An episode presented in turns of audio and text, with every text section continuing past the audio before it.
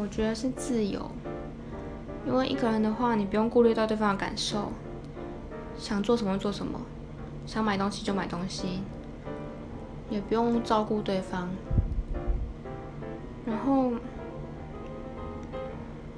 可是单身的话也是有坏处的，就是比较孤单呐，或者说朋友在忙的时候不知道找谁啊那种感觉。可是你如果说，没有办法把自己的时间分给另一半的话，没有办法给对方什么的话，